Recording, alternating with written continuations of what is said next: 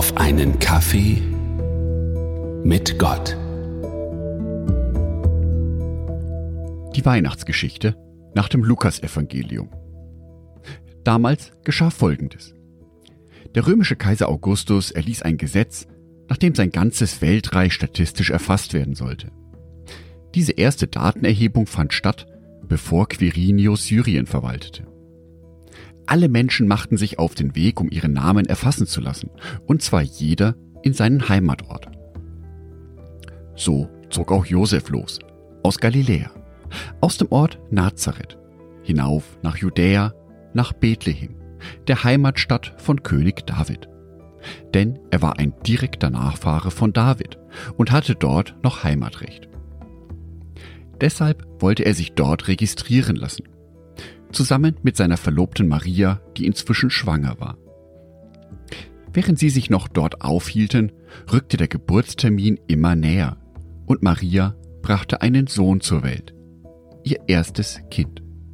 Sie wickelte ihn fest ein und legte ihn zum Schlafen in einen Futtertrog, denn es gab für sie keinen geeigneten Platz im Wohnraum.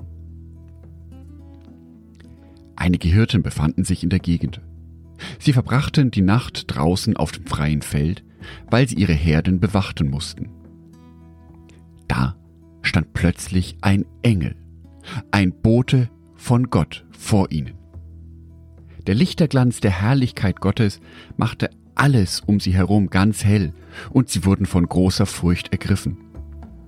Doch der Gottesbote sagte zu ihnen, Habt keine Angst, denn ich bin hier, um euch eine wunderbare Nachricht zu bringen. Große Freude bedeutet sie für alle Menschen. Heute ist euch der Weltenretter geboren, der Messias, der rechtmäßige Herr, und zwar in dem Heimatort von David. Und das kann euch als Zeichen dienen. Ihr werdet ein Baby finden, das in Windeln eingewickelt in einem Futtertrog liegt. Plötzlich war da bei den Gottesboten eine riesig große Armee des Himmels.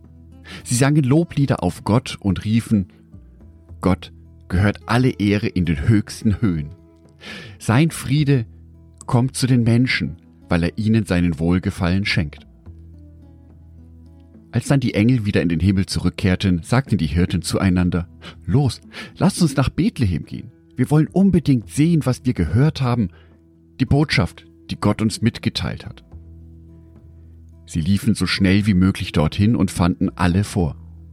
Maria und Josef und das Baby, das im Futtertrog lag. Sie sahen sie und erkannten sie aufgrund dessen, was ihnen über das kleine Kind berichtet worden war. Alle, die von diesen Ereignissen hörten, staunten über das, was die Hirten ihnen erzählten. Und Maria nahm alles in sich auf und bewegte das, was sie gehört und erfahren hatte, in ihrem Herzen. Die Hirten kehrten wieder zurück auf das Feld. Dabei gaben sie Gott alle Ehre. Sie lobten ihn wegen allem, was sie gehört und gesehen hatten. Denn es war alles genau so gewesen, wie es ihnen der Gottesbote angekündigt hatte. Meine liebe Frau Sonitschka und euch wünschen euch ein gesegnetes und friedvolles Weihnachtsfest 2023. Weihnachten ist das Fest, an dem Jesus Christus auf diese Welt kam. Und das ist etwas ganz Besonderes. Wir Menschen streben ja häufig nach mehr, nach größer, uns über jemanden anders zu stellen. Gott geht den umgekehrten Weg.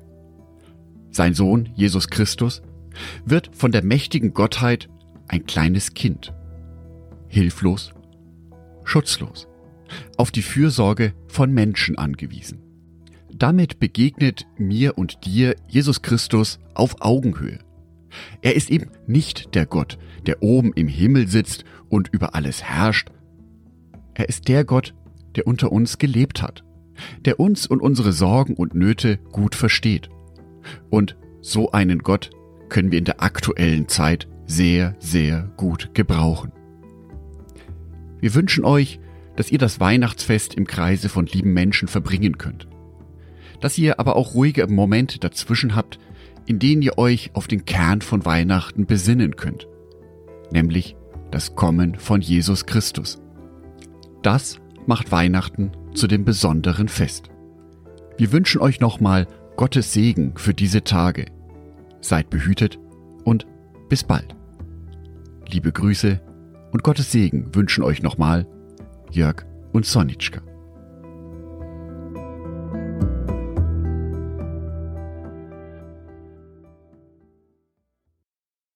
Ein herzliches Dankeschön an alle meine Patreons, die es mir ermöglichen, weiterhin den Podcast auf einen Kaffee mit Gott zu produzieren. Herzlichen Dank an Sonitschka und an Andreas Pfeiffer. Auf Patreon kannst du mich bereits mit einem Euro monatlich unterstützen. Oder du lässt mir ein paar Sterne da. Das sagt dem Algorithmus nämlich, dass dies ein guter Podcast ist und wird so mehr Menschen angezeigt. Vielen Dank schon vorab.